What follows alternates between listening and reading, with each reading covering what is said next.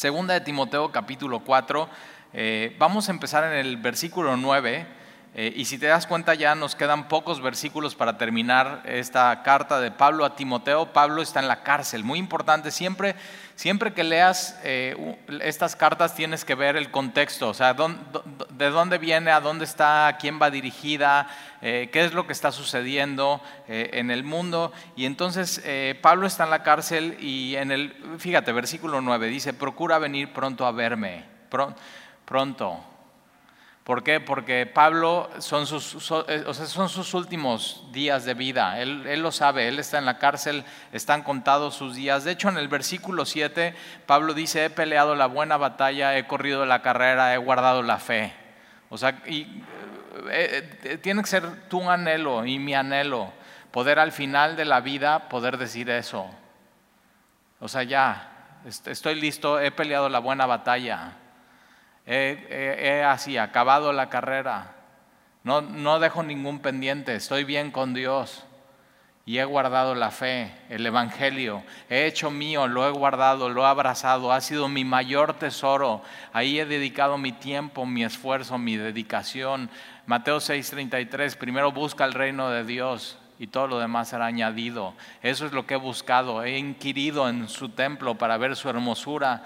Has dedicado tiempo en tu vida para decir, muéstrame tu gloria, Señor. Te quiero conocer. Y eso es toda una vida. Toma tiempo, toma esfuerzo, toma dedicación. Pero todo, acuérdate, es en su gracia. Antes no, ni pensabas hacer eso. Antes, hoy en día ya dices, o sea, y tienes dudas y dices, oye, pero, ¿qué, será de esto que, sobre Dios? Antes ni, ni te importaba y de pronto ya te tienes que estar esforzando en la gracia, tienes que estar caminando con Dios, tienes que estar en medio de las pruebas a ver, Señor, ¿qué estás haciendo? Nuestra pregunta no en medio de la prueba no es ¿por qué a mí? sino Señor, ¿qué estás haciendo en mi vida? ¿Qué me quieres enseñar? Y simplemente caminar con Dios, eso. Algo que los cristianos nunca van a poder exentar es eso, es sufrimiento, dolor, pruebas. Pero saber que Dios está con nosotros y que algo nos quiere enseñar. Eh, no sé tú, pero por ejemplo esta, todo este año, ¿no? que ha sido un año pues, atípico y difícil y, y de, mucho, de muchas emociones, sube y baja, es así. Pero pregúntate, ¿qué he aprendido este año? Lo que sí te puedo asegurar es que no eres el mismo que eras en febrero y en marzo. O sea, Dios ha hecho algo en tu vida durante este tiempo y Dios ha ido eh, cambiándote. Y entonces, eh, y esos madurez espirituales, necesito depender más de Dios en mi vida. Necesito conocerle más. Madurez para los adolescentes es, no, quiero ser independiente y no depender ¿no? y quiero ser libre. Y madurez espiritual es completamente lo contrario, es no quiero ser independiente, quiero depender 100% de Dios y no me quiero separar, quiero estar con Él. Eso es madurez espiritual. Conforme más caminas con Dios, te vas dando cuenta de esa necesidad en tu vida.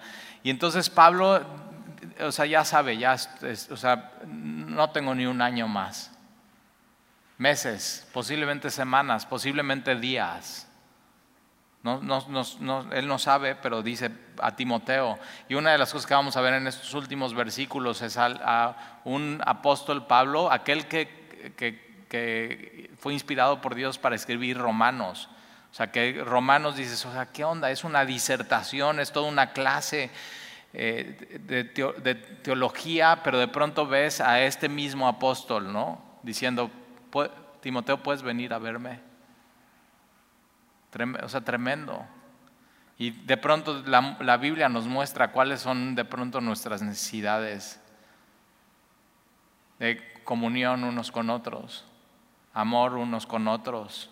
Y Pablo le está diciendo, procura venir pronto, pronto, ¿eh? porque ya no queda mucho tiempo. Procura venir pronto a verme. Versículo 10, porque Demas me ha desamparado.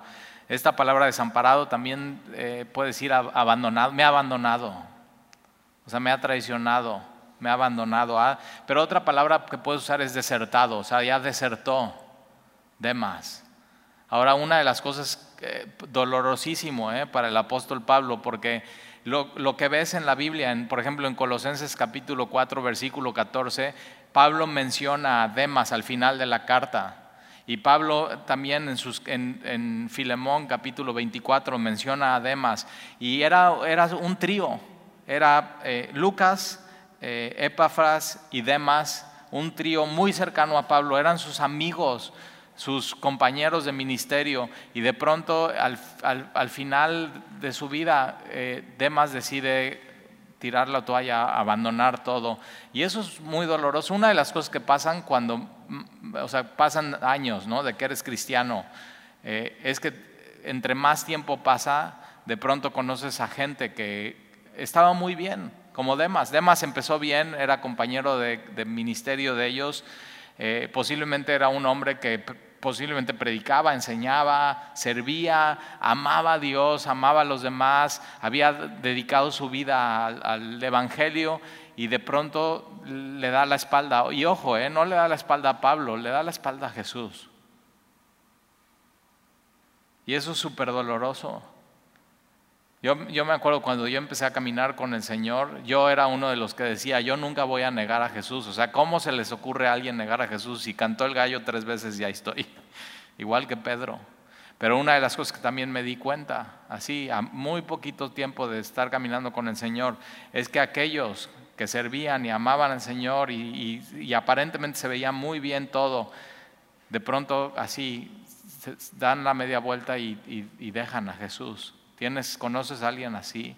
Que iba bien, que parecía. Porque mira, cuando alguien, por ejemplo, viene a la iglesia y no viene muy seguido y, no ve que ama la, se ve, o sea, que no ama la palabra, eh, no, no sirve, no se disipula, no nada, y de pronto le da la espalda a la iglesia y al Señor y, se va, pues no duele tanto, o sea, simplemente dices, bueno, pues era evidente que, que eso iba a pasar.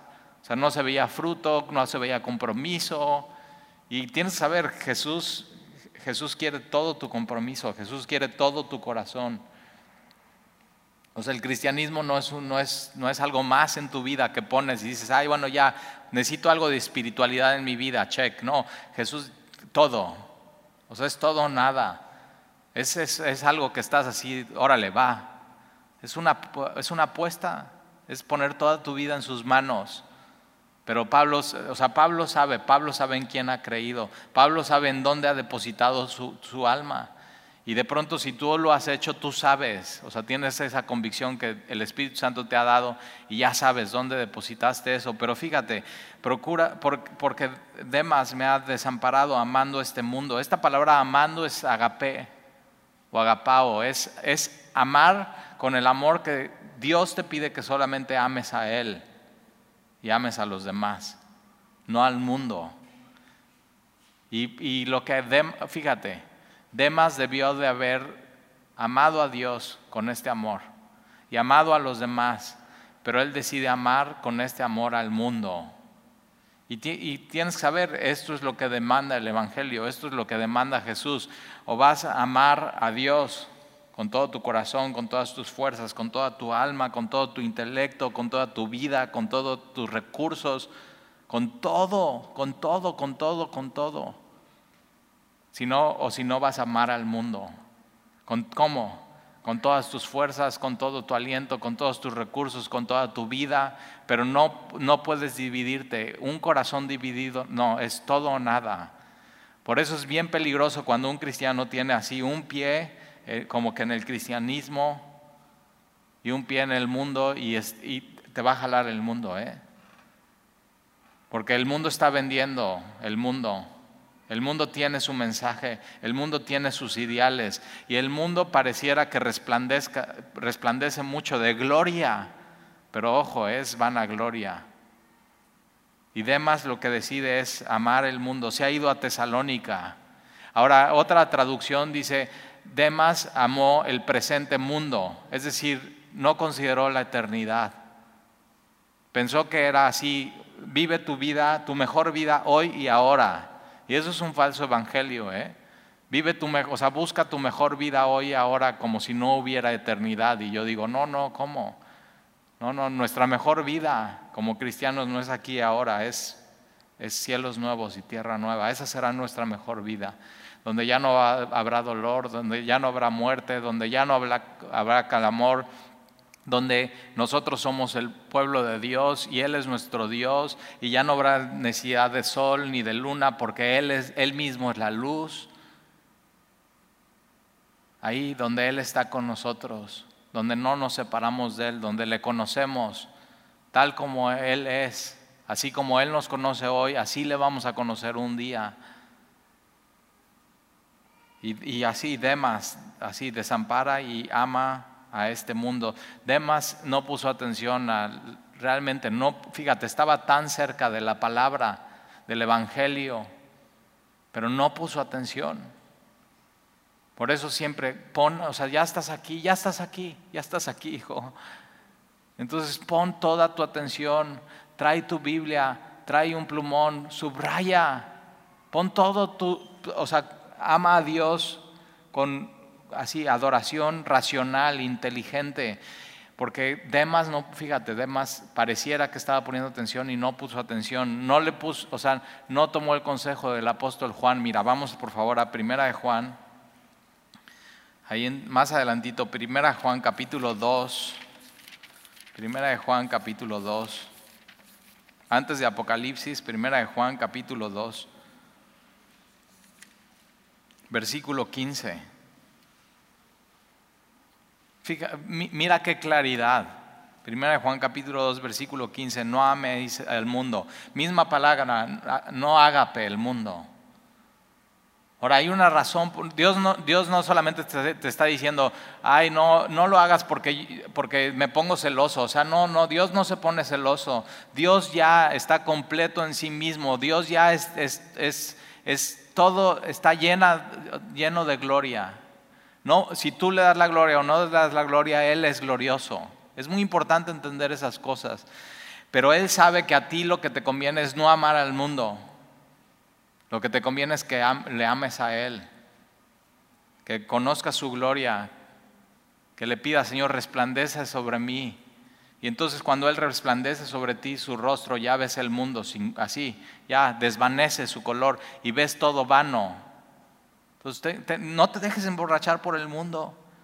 No ames el mundo ni las cosas que están en el mundo. Y sabes que de pronto cuando quieres algo mucho y quieres algo mucho y lo amas y, y, harías cualquier cosa por obtenerlo, pondrías todas tus fuerzas, toda tu dedicación, todo tu tiempo. Cuando lo obtienes ya no sabe igual. Ya. O sea, vano, fue, realmente fue vano. Piénsalo. Y así todo lo que está ofreciendo el mundo, todo y su cosmovisión al final te va a dejar con un sinsabor. ¿Por qué? Porque no, o sea, eso no te va a llenar, eso no te va a dar plenitud, eso no te va a dar satisfacción. Cuando dices, no, es que, o sea, quiero ser millonario, quiero tener dinero y de pronto Dios te deja tener un poco más y eso en vez de causarte plenitud te causa nervios porque entonces ahora qué haces con el dinero y estás pensando así y qué es si me lo roban y dónde lo voy a poner y qué voy a hacer, dónde lo voy a invertir y ahí estás con todo, fíjate, así vano. Y por eso eh, el apóstol Juan dice, no ames el mundo, ni las cosas que están en el mundo. Si alguno ama el mundo, el amor del Padre no está en él. Punto. Ya. Así o más claro. Entonces Demas decidió al final amar el mundo y entonces el amor del Padre no está en él. Porque sabes que si él, si él hubiera recibido el amor del Padre, no desearía el mundo. El amor del Padre es completo. El amor del Padre es pleno hacia ti. El amor del Padre es todo lo que tú necesitas. Porque todo lo, versículo 16, porque todo lo que hay en el mundo, ahora todo es todo, ¿eh? Todo lo que ofrece el mundo, los deseos de la carne, los deseos de los ojos, la vanagloria de la vida, no proviene del Padre, sino del mundo. Y si no, pregúntale a Adán, ve a Génesis, Pregúntale a Eva, o sea, ¿cómo estuvo eso que deseaste? Y fíjate, Eva lo primero es, deseó las cosas de este mundo, tuvo un deseo, ser como Dios, tuvo un deseo, el fruto. Y lo segundo que pasó es que no solamente tuvo un deseo, sino lo vio, los deseos de los ojos, lo vio, y, para sus ojos era bueno, pero Dios había dicho no, no, pero para sus ojos era, sea bueno. Entonces, cuidado, cuidado con lo que estás viendo, cuidado con lo que el mundo te ofrece, porque al final puede ser que el paquete y lo de afuera sea, se vea glorioso pero puede ser un engaño. Y no solamente entonces Eva lo deseó, empezó todo en un pensamiento, sino lo vio y después de que lo vio, lo tomó, los deseos de la carne, y ya tomándolo y comiendo el fruto. ¿Y qué es lo que pasó? No cumplió, no cumplió la promesa. Y entonces lo que pasó es que entró la muerte en, en su vida por el pecado. No cumplió el mundo. No, porque la vanagloria de la vida no provienen del Padre, sino del mundo. Y fíjate entonces, versículo 17, y el mundo pasa. Entonces, ¿por qué te aferras a eso? Si el mundo es pasajero, todo lo del mundo se va. O sea, yo me acuerdo cuando empezaron a salir los iPhones y no, yo quiero el iPhone 1 y ya entonces empieza el, iPhone y ya, ya vamos en el 12. Y dice, sí, yo o sea, me cansé de trabajar por tener el 10 y ya está el 12. Y y ahora es mini. Y no solamente mini, sino ya no redondo, sino cuadrado. Quiero lo cuadrado. Pues antes quería lo redondo. Y te das cuenta y entonces el mundo te está así ofreciendo y ofreciendo y ofreciendo y ofreciendo. Y cuando lo obtienes ya no te llena, porque el mundo pasa. Es, está corrompido, está caído. No vas a encontrar satisfacción en él. El mundo pasa y sus deseos. Demas decidió que sus deseos fueran de aquí y de ahora, así, en el momento. Los deseos de la carne, los deseos de los ojos, la vanagloria de la vida. El mundo pasa y sus deseos, pero el que hace la voluntad de Dios permanece para siempre. Demas decidió lo, hoy y ahora contra lo eterno. Decidió eso, no vida eterna. O sea, tremendo. Ahora vamos a regresar por favor a eh, segunda de Timoteo capítulo 4. Y una de las cosas que quiero que hagas en, este estudio, si eh, traes con qué anotar y traes tu Biblia, es que cada nombre que veas en la Biblia, en estos versículos, lo subrayes. Y al final veas cuántos nombres van a estar aquí en, este último pasaje de segunda de Timoteo. Dice, porque Demas me ha desamparado amando este mundo y se ha ido a Tesalónica. Crescente fue a Galacia y Tito a Dalmacia. Ahora Tito, Tito ah, es lo que vamos a estudiar después de segunda de Timoteo, es lo que toca en tu Biblia después de segunda de Timoteo. Es discípulo también de, de Pablo, es un pastor, es joven y dice, Tito, ahora fíjate, ¿qué tienen en común Tito y Crescente? que ya no están con Pablo igual que Demas, pero ojo, eh, Demas porque fue infiel y Tito y Crescente porque fueron fieles y Pablo puede tomarlos después de disipularlos y enviarlos y decir, tú, eh, Tito, vas a ir a Dalmacia eh, y tú, Crescente, tú vas a ir a Galacia, donde Pablo estuvo en su tercer viaje misionero él plantó muchas iglesias en todo ese territorio, por ejemplo, los, los, Gálatas, y ahí les escribe una carta. Y entonces la diferencia entre, entre ellos y demás es que ellos son fieles. Ellos se les puede poner un encargo. Ellos decidieron abrazar el, el Evangelio y amar a Dios. Y entonces Crescente fue a Galacia, Tito a Dalmacia, ya tienes dos nombres más, van tres nombres, versículo 11. Solo Lucas está conmigo Lucas, quien escribe el Evangelio de Lucas que tienes en la Biblia, y el libro de Hechos, y era, ahora, ojo, eh, acuérdate, Pablo está en la cárcel y Lucas está con él. O sea, qué bien tener un médico a la mano estando en la cárcel. Pero no solamente es un médico, sino es un investigador y es un historiador, y él puede entonces estar registrando todo lo que está pasando con la iglesia primitiva. Lucas, el médico, así le dicen en la Biblia, el médico amado que estuvo con Pablo. Entonces Dios eh, pone en una situación a Pablo, pero le pone todo lo que necesita a Pablo. Ese es, simplemente ese es Dios. Solo Lucas está conmigo. Toma a Marcos. Este es, Marcos, este es Juan Marcos. Entonces, fíjate, ves a Lucas que escribe Hechos y Lucas y Marcos que escribe el Evangelio de Marcos en un mismo versículo y dice, toma a Marcos y tráele conmigo porque me es útil en el ministerio. Ahora, eh, si lees Hechos capítulo 13, en su primer viaje misionero está Pablo y Bernabé. Bernabé significa hijo de consolación o hijo del consolador. Era un hombre lleno del Espíritu Santo. El Espíritu Santo es, el, es nuestro consolador. Y entonces él pareciera que en Hechos capítulo 13 él es el líder y entonces están en el contexto de la iglesia local y están orando y están buscando a Dios y están ayunando. Y en ese contexto el Espíritu Santo dice, apártenme a Bernabé y a Pablo para una obra que yo tengo para ellos. Y de pronto unos versículos más adelante ellos son enviados y, toman como ayudante a este muchacho, a Juan Marcos. La iglesia primitiva se reunía en, Jerusalén en casa de su mamá, de Juan Marcos. Entonces, fíjate, era un muchacho joven y de pronto tiene la oportunidad de ir a este primer viaje misionero. Van y lo primero, el primer lugar que llegan es, en una isla y Pablo y, y Bernabé están predicando el mensaje, pero de pronto encuentran oposición. Y vas a encontrar eso.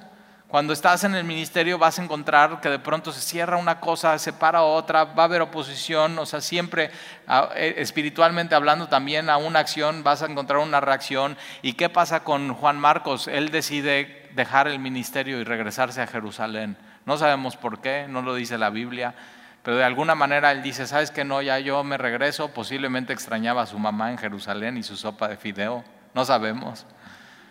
Posiblemente se le hizo muy difícil, se le hizo muy pesado, pero, pero la diferencia entre Juan Marcos y Demas es que Demas le da la espalda a Jesucristo y Juan Marcos deja el ministerio pero no deja a Jesucristo. Y es muy importante, tienes que saber, no es lo mismo el ministerio que Jesucristo. Tú puedes amar el ministerio y estar en un ministerio y no tener a Jesucristo. No es lo mismo. Pero si tienes a Jesucristo y amas a Jesucristo, entonces vas a estar en un ministerio, porque hemos sido llamados todos a servir, a servir y amar a Dios y hacerlo muy evidente como amando a la iglesia, amándonos unos a otros. Y entonces, eh, en el capítulo 15 de Hechos, en su segundo viaje misionero, Bernabé y Pablo dicen, ok, vamos a visitar de nuevo a las iglesias, donde ellos plantaron iglesias.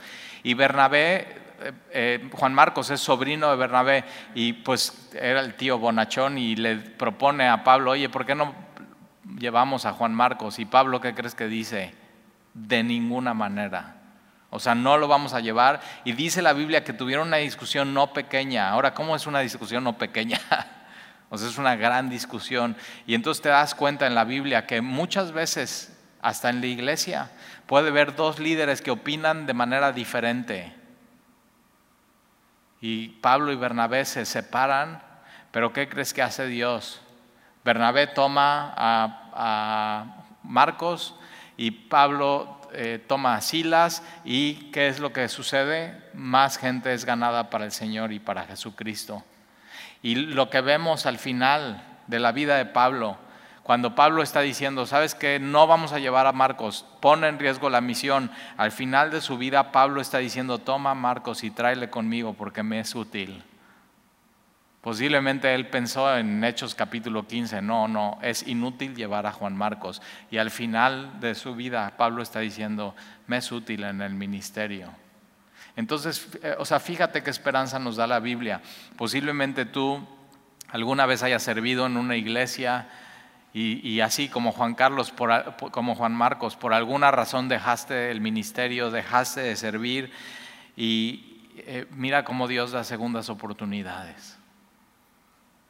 No, fíjate, no importa lo que haya pasado, no importa qué tan inútil algún momento o etapa en tu vida te hayas visto, lo que tienes que hacer es poner tu presente en manos de Dios. Y eso es lo que hizo Marcos poner su presente en manos de Dios y entonces Dios lo que hace es que toma a Marcos y lo hace útil. ¿Nunca te has sentido inútil en la vida? Fíjate, y, y lo que te hace útil es poner tu vida en manos de Dios. Y entonces Dios nos llama y empezamos a servir. Y Él nos, nos usa en su gracia y en su soberanía y en su, en su bondad. Entonces, si alguna vez has estado desanimado, no te desanimes. No importa lo que haya pasado en el pasado, lo, importante es hoy, el presente. ¿Qué vas a hacer hoy con tu vida? y tienes un futuro como Marcos. Fíjate, Marcos y escribe el Evangelio de Marcos. Y no solamente eso, sino es discípulo de Pedro. Y Pedro le está platicando todo y él está escribiendo. Y de pronto cuando tú abres el Evangelio de Marcos, un Evangelio cortito, 16 capítulos, así rapidito, pa, pa, pa, pa, pa, pa, pa, pa, es este muchacho que así puso atención y fracasó una vez. Y Dios le da una segunda oportunidad. Ese es, nuestro Dios, el, Dios de gracia y de misericordia. Versículo 12, a le envié a Éfeso. Entonces, esta, fíjate, era una iglesia que, que, no solamente plantaba iglesias, sino esas iglesias enviaban gente para plantar otras iglesias. Y una de las cosas que tenemos que orar nosotros aquí en Veracruz como semilla, ya llevamos cinco años, casi seis, y yo digo, ya somos una iglesia madura, ya estamos ayudando con las despensas, tenemos estos ministerios, tenemos estos alcances, hemos hecho esto.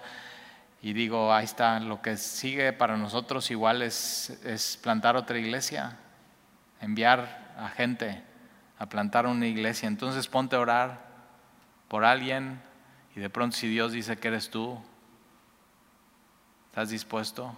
¿Estás listo?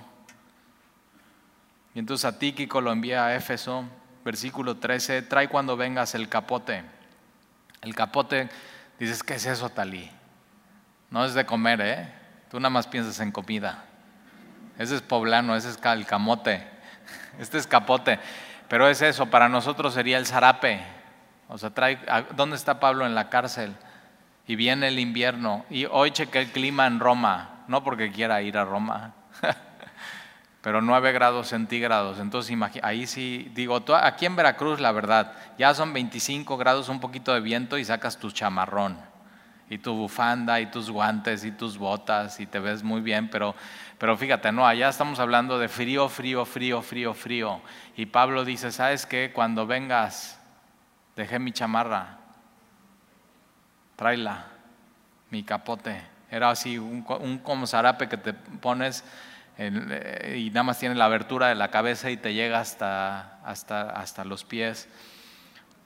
Y entonces trae cuando vengas el capote que dejé en Troas, en casa de Carpo. Posiblemente ahí es donde arrestan al apóstol Pablo.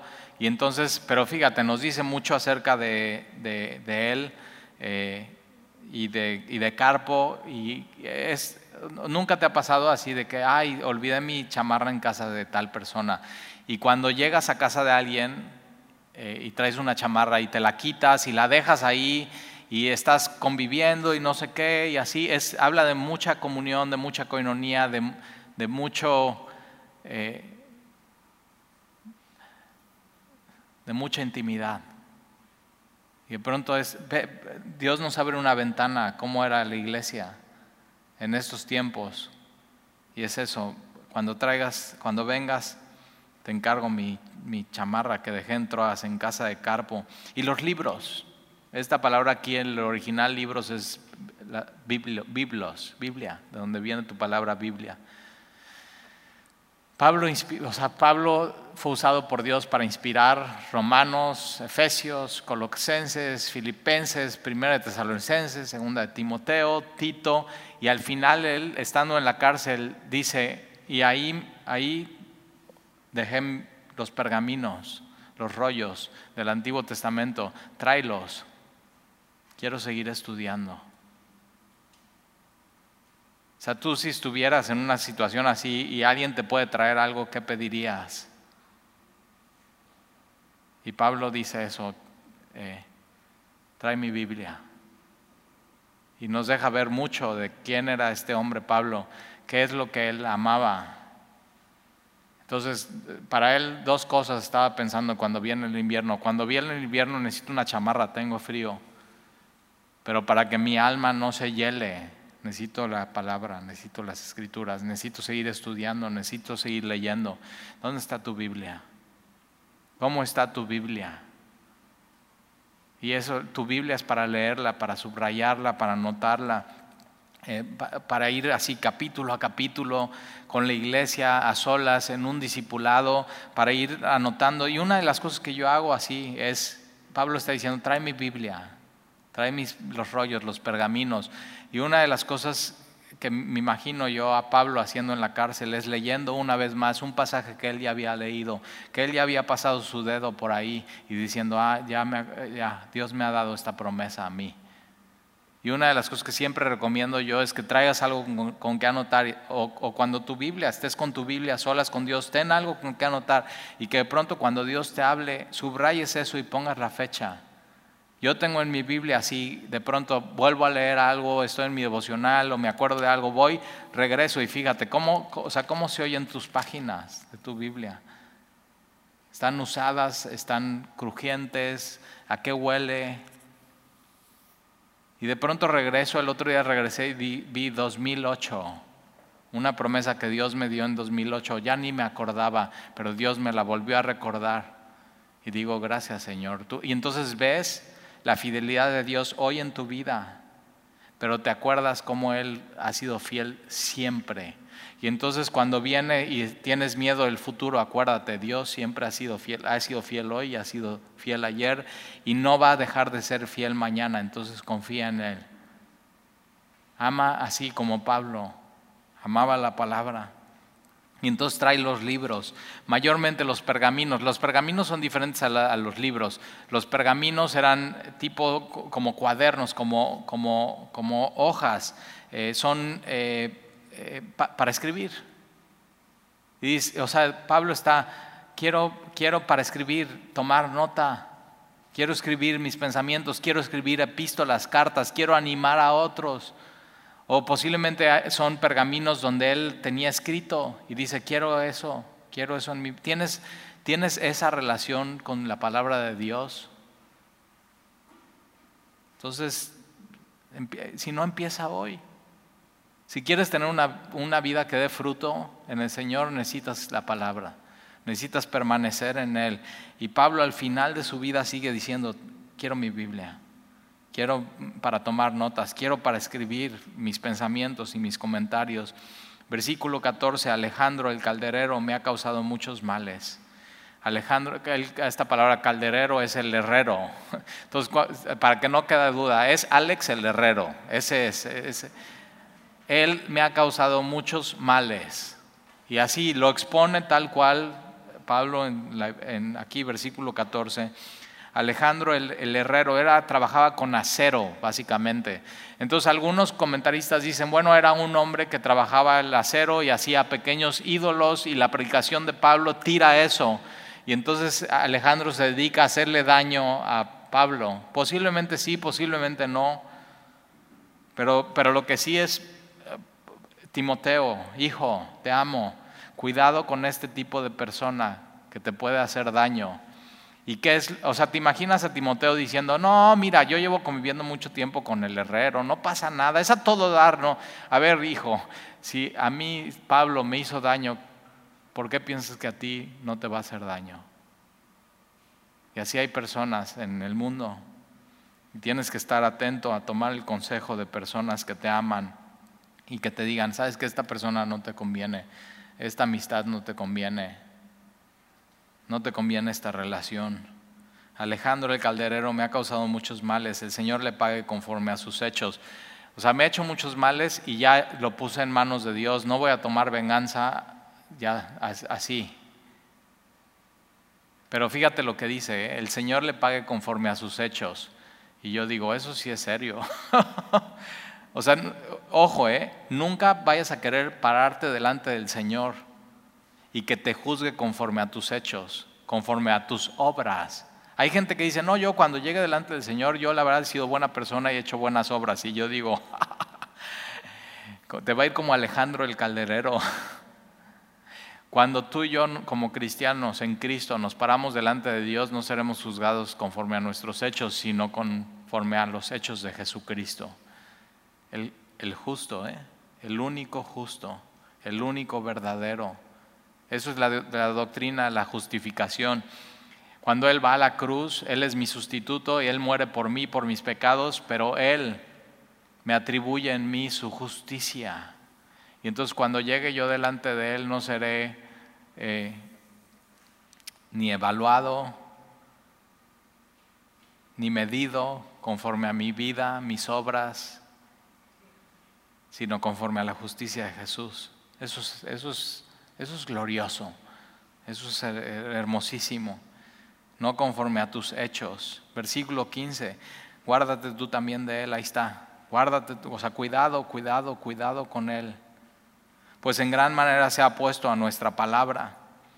Versículo 16, en mi primer defensa, ninguno estuvo a mi lado. Acuérdate, Pablo está en Roma y está a punto de ser juzgado ante Pablo era, era, era romano y entonces traen un juicio desde Jerusalén y Pablo su deseo siempre fue ir a Roma a predicar el Evangelio, pero nunca se imaginaba cómo iba a llegar en cadenas y preso, pero preso de Jesucristo. Y de pronto Dios le pone así, le da la oportunidad de estar en los lugares más importantes del gobierno de Roma, en los juzgados donde hay abogados, ¿no? el abogado defensor, el, abogado que está yendo contra él, el abogado de, de, ahí mismo del gobierno, están, y te imaginas todo, y no solamente eso, sino jueces, magistrados, la Suprema Corte de Justicia de Roma, el emperador también escucha lo que está pasando y de pronto Dios ahí pone a Pablo para predicar el Evangelio. y, Pablo dice, en mi primer defensa, había varias, era primera defensa, segunda defensa y el veredicto. Y entonces eh, Pablo está en su, así, donde va a poner, ¿por qué te acusan? ¿Cómo te defiendes? ¿Qué dices de ti? Ahora mira lo que hace Pablo, ¿eh? Pablo no se defiende a sí mismo. Pablo lo que está viendo es, esta no es una oportunidad para defenderme a mí, porque mi defensor y mi abogado es Jesús. Es una oportunidad para predicar a Cristo y el Evangelio. Ese era su, ese era su mayor deseo, que los que nunca habían escuchado escucharan. Y entonces dice, en mi primer defensa ninguno estuvo a mi lado. Subraya eso, ninguno estuvo a mi lado. ¿Alguna vez has tenido una situación en tu vida que nadie está contigo? ¿Nadie está a tu lado? Y tienes que saber que hay situaciones en tu vida donde Dios va a permitir que nadie esté a tu lado, sino solamente tú estés en esa circunstancia y te sientas completamente solo.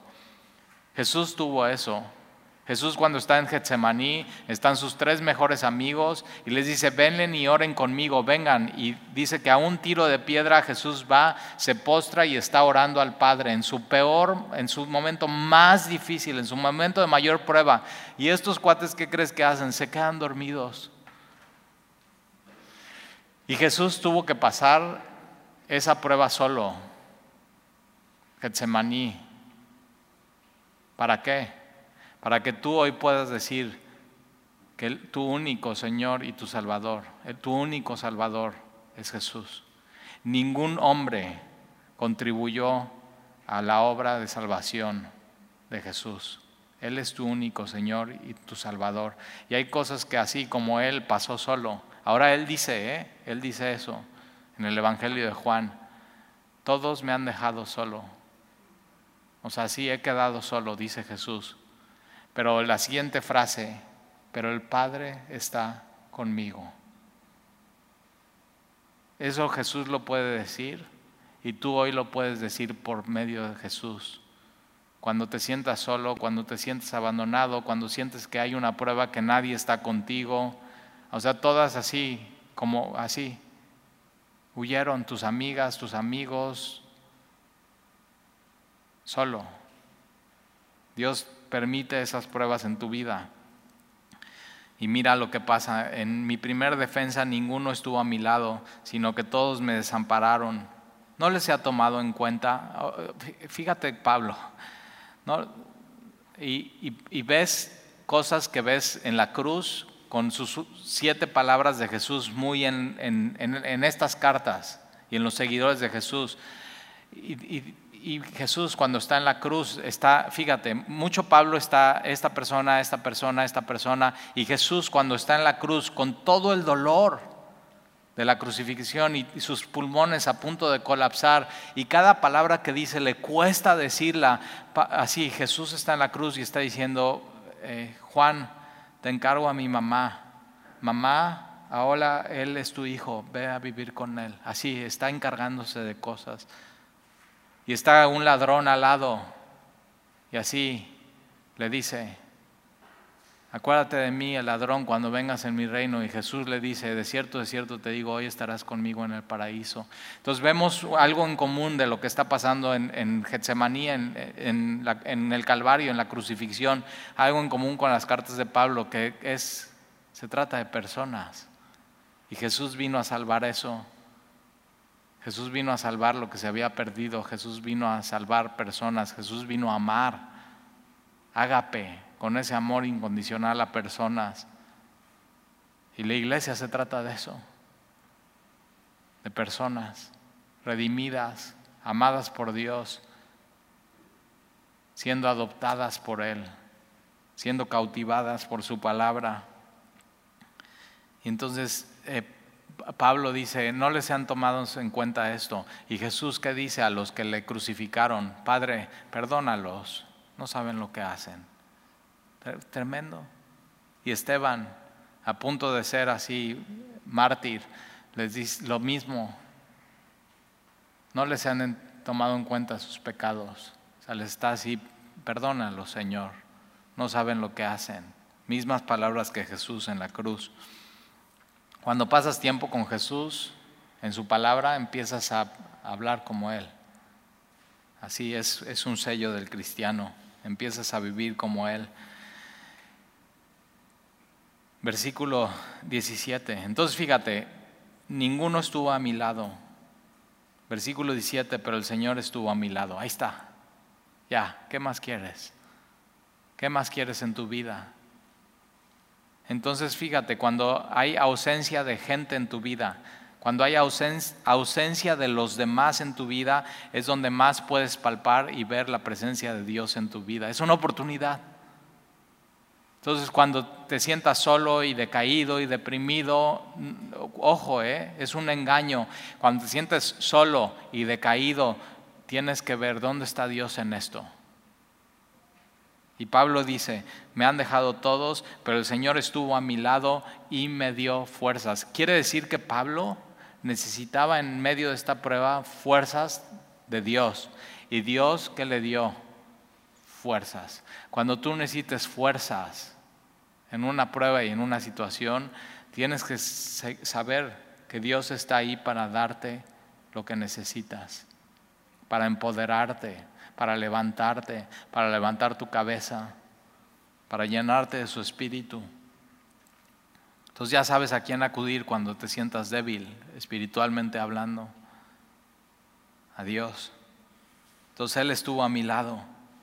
Tienes que saber eso. Y no se trata de sentir. Él no sintió, él sabía. ¿Por qué? Porque era una promesa de Jesús para Pablo. Y es una promesa de Jesús para ti, para mí. Él siempre va a estar conmigo. Él nunca me va a abandonar, nunca me va a desamparar. El Señor está a mi diestra, nunca seré conmovido. Por eso es, necesitas tanto la palabra, porque aun cuando no sientas, Él está ahí. Es su promesa. Él, él sí es fiel. Él no te va a fallar aun cuando sientas silencio de parte de Dios, Él está ahí. Él no te va a fallar. Él te va a fortalecer cuando más lo necesites. Versículo 17, pero el Señor estuvo a mi lado y me dio fuerzas para que por mí fuese cumplida la predicación. Entonces todo el mundo estaba esperando, a ver, entra el juez, se levantan, se sientan. Ahí no solamente están los abogados y los jueces y los abogados defensores, sino ¿quién crees está? En los metiches. en un juicio así, era un juicio abierto, era un juicio oral, cualquiera podía ir y así las noticias y, y de pronto Pablo en vez de defenderse, ¿qué hace? Para que se cumpliese la predicación. Predica de Jesucristo. Por eso, cristiano, deja de defenderte. Deja que Dios mismo te defienda y Él sea tu abogado y tú habla de Jesús. Tú así, es que no es justo, Talí. Es que no, digo, ya, a ver, tú estás con tu bandera que no es justo tu vida y, y, por, y quién dijo que no fue justo lo que le hicieron a Jesús. ¿Dónde está tu bandera esa? Entonces Pablo no está, es que no es justo que me tenga, no, Pablo está, y si yo estoy aquí es porque Dios me tiene aquí, entonces predica, predica el Evangelio. Fue cumplida la predicación y fíjate, y que todos los gentiles oyesen. Ese era el corazón de Pablo, que más gente oiga, que más gente oiga, que más gente oiga. Y así fui librado de la boca del león, y el Señor me librará de toda obra mala y me perseverará para su reino celestial. A Él sea la gloria por los siglos de los siglos. Amén. Ahora fíjate, eh, Pablo está en la cárcel y dice, aquí en la cárcel, gloria a Dios. La gloria es para Dios. Y tú en cualquier prueba que pases en tu vida o cualquier prueba que estés pasando, ahí tienes que saber, ahí le puedes dar la gloria a Dios. Ahí. Y Pablo está así, a Él sea la gloria por los siglos de los siglos, amén. Versículo 19, saluda a Priscila, digo a, Prisca, ya te dije el chiste. Prisca es el diminutivo de Priscila. En México a Priscila diminutivo le diría Priscilita.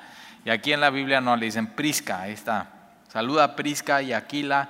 Este matrimonio trabajó, ¿te acuerdas? Haciendo tiendas con Pablo y entonces dice, saluda a, Prisca y Aquila, a la casa de Onesíforo, lo vimos en el capítulo 1. Erasto se quedó en Corinto y Trófimo, fíjate este hombre, subrayalo ahí en tu Biblia, Trófimo, dejé en Mileto enfermo. Mira, vuélvelo a leer, y Trófimo, dejé en Mileto enfermo. Pablo era un apóstol que junto con el Evangelio Dios le permitía hacer milagros y sanaba personas. ¿Y qué crees? A Trófimo lo tuvo que dejar porque cayó enfermo y él tuvo que continuar. Pregunta, ¿tú crees que Pablo no oró por Trófimo?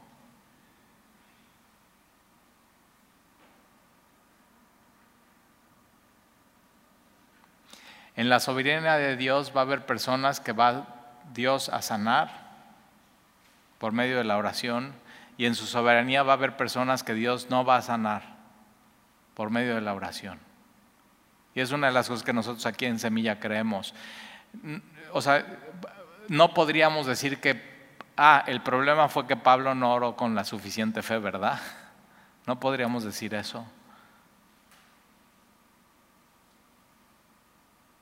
Entonces el, don de sanidad, que lo ves en los dones del Espíritu, es cuando Dios lo quiere dar. No es todo el tiempo, no es por todas las personas, es un regalo y es un don especial. Y entre el cuerpo de Cristo va a haber siempre trófimos que van a caer enfermos y van a estar entre nosotros. Y Dios, Pablo, Pablo dice en Corintios, yo le he pedido a Dios tres veces que me sane. ¿Y qué Dios dice? Así Pablo está, Señor, te ruego que me quites esta debilidad, que me sanes. Te lo pido en el nombre de Jesús. ¿Y qué es la respuesta?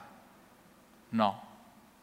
Y otra, tres veces dice, y ahí está, Señor, te lo ruego, Señor, te lo pido que me quite. ¿Y qué es la respuesta? No. Y la tercera no, pero entonces viene una voz. Dice Pablo, bástate de mi gracia para que mi poder se perfeccione en tu enfermedad, en tu debilidad. Y Pablo dice, ok Señor, sale. Tu, gracia es suficiente. Y entonces me vas a ayudar y, ve a Trófimo. Ahí está. Y no es porque tenía algún pecado oculto, no es porque no tenía comunión con Dios, simplemente Dios en su soberanía permite estas cosas. Y cuando alguien de nosotros cae enfermo, como Toño, Toño ahorita sigue en el hospital, está muy delicado, y dices, ¿qué será que no oramos por fe? Yo ya fui, ya fui tres veces, ya puse mis manos en él, ya oré. Y Dios no o sea, no lo ha levantado, Dios no lo ha sanado, sigue la situación delicada. Dios lo podría hacer, sí. O sea, yo la última vez que oré por él dije, Señor, dame fe para saber que tú sí lo puedes sonar si yo oro por él. Y no, así. Y su gracia es suficiente. Y vamos a seguir orando por él. Pero va a haber gente de nosotros que caiga enferma. ¿Y qué, nos recuerda la enfermedad como cristianos? Que vivimos en un mundo caído porque la enfermedad entró por el pecado. Y entonces, ¿a dónde nos lleva eso? A la cruz. A donde se resolvió todo. Ahí se resolvió el asunto. Y entonces, a Trófimo dejé en Mileto enfermo. Versículo 21, procura venir antes del invierno, o sea, posiblemente si vienes después es demasiado tarde. Ébulo, digo, ¿qué onda con este nombre? son tres nombres en latín. Los que vienen aquí son tres nombres en latín. Entonces son, son romanos, son de ahí de Roma, de, la iglesia.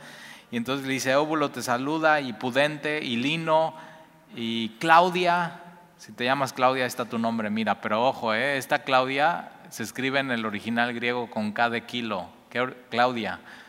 Si estabas buscando cómo le pones a tu hija, ahí está. Para que diga, me llamo Claudia, pero se escribe con K de kilo. Ahí está algo muy original. Ahí está, Claudia. Y todos los hermanos, el Señor Jesucristo esté con tu espíritu.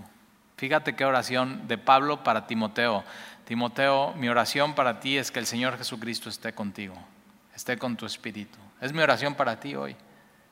Que el Señor Jesucristo lo hagas tuyo y esté con tu espíritu.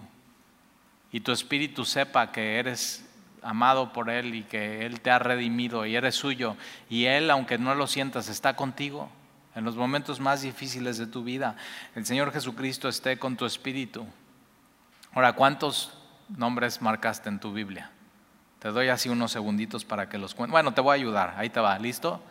Demas, Crescente, Tito, Lucas, Marcos, Tíquico, Carpo, Alejandro, Priscila, Aquila, Onesíforo, Erasmo, Trófimo, Éubulo, Prudente, Lino, Claudia, 17. Ojo, ¿eh? Se te está olvidando uno. Jesucristo. Ahora, algo tienen en común todos estos 17 nombres, que estos 17 nombres están girando alrededor del Señor Jesucristo. Y eso es la iglesia. Somos hombres y mujeres con un origen, pero ahora con un propósito de decir, quiero terminar la carrera, quiero guardar la fe, quiero pelear la buena batalla, todos con un propósito y con una cabeza y con un centro, Jesucristo. Porque esa es la iglesia, son los que invocan al Señor Jesucristo, los que invocan al nombre de Jesús serán salvos. Y eso somos tú y yo. Y entonces fíjate, de todos estos nombres el único que puede salvar es uno, Jesús. Él es el Salvador del mundo. Él es el Rey del universo, Él es el creador de todo. Él no solamente creó todo, sino sustenta todas las cosas.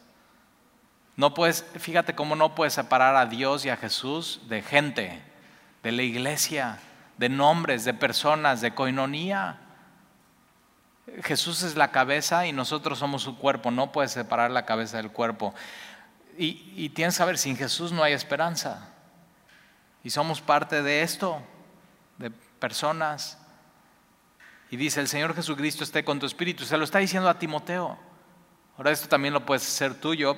Versículo 22 dice, la gracia la gracia sea con vosotros. Ahora, aquí ya te incluye a ti, porque le está diciendo a Timoteo, el, Señor Jesucristo esté con tu espíritu, pero la gracia, la gracia sea con todos. Y entonces de pronto puedes incluir un nombre más aquí, es tu nombre. Esta carta fue escrita para Timoteo, pero para que la leyeran todos en la iglesia y para que la leyeras tú y su gracia te alcanzara y te incluyera. Y Pablo sabe, lo, Pablo lo sabe desde el camino a Damasco.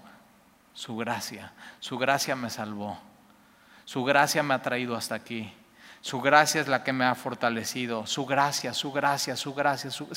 Pablo ha probado la gracia y sabe lo dulce y lo hermosa que es la gracia de Dios. Y entonces Pablo está diciendo, la gracia de Dios sea con todos ustedes.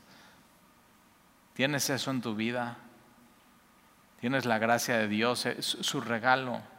inmerecido y su favor, su clemencia, su bondad. La gracia de Dios sea con todos, con todos ustedes. La gracia de Dios sea con vosotros. Y dice, amén. ¿Oramos? Señor, te damos gracias por tu palabra y te damos gracias por tu amor y, te damos gracias, Señor, por cómo termina esta carta tan llena de, nombres y de personas y de historias. Y Señor, tú nos tienes aquí hoy y estamos reunidos alrededor de la persona de Jesucristo, nuestro Señor y nuestro Salvador. Y Señor, gracias por recordarnos que cuando nadie esté con nosotros, cuando nos sintamos solos, cuando nos sintamos débiles, Señor, tú estás con nosotros y tú nos fortaleces. Y Señor, te pedimos hoy, como tus hijos, que nos fortalezcas, que nos fortalezcas con tu poder, que nos llenes de tu espíritu. Y Señor, aunque sintamos ausencia de personas alrededor de nosotros de pronto y ausencia hasta de ti, sepamos que tus promesas son verdaderas y tú no nos dejas y tú no nos desamparas y tú estás con nosotros y tú estás haciendo cosas, Señor. Gracias Señor por el día de hoy recordarnos que el Señor Jesucristo está con nuestro espíritu. Necesitábamos recordar eso, Señor, en tu palabra. Y gracias, Señor, porque tu gracia es suficiente. Y nuestra debilidad se perfecciona ahí en tu poder y entonces es una oportunidad de conocerte te amamos, Señor. Te bendecimos y te adoramos. Y te lo pedimos en el nombre de Jesús. Amén.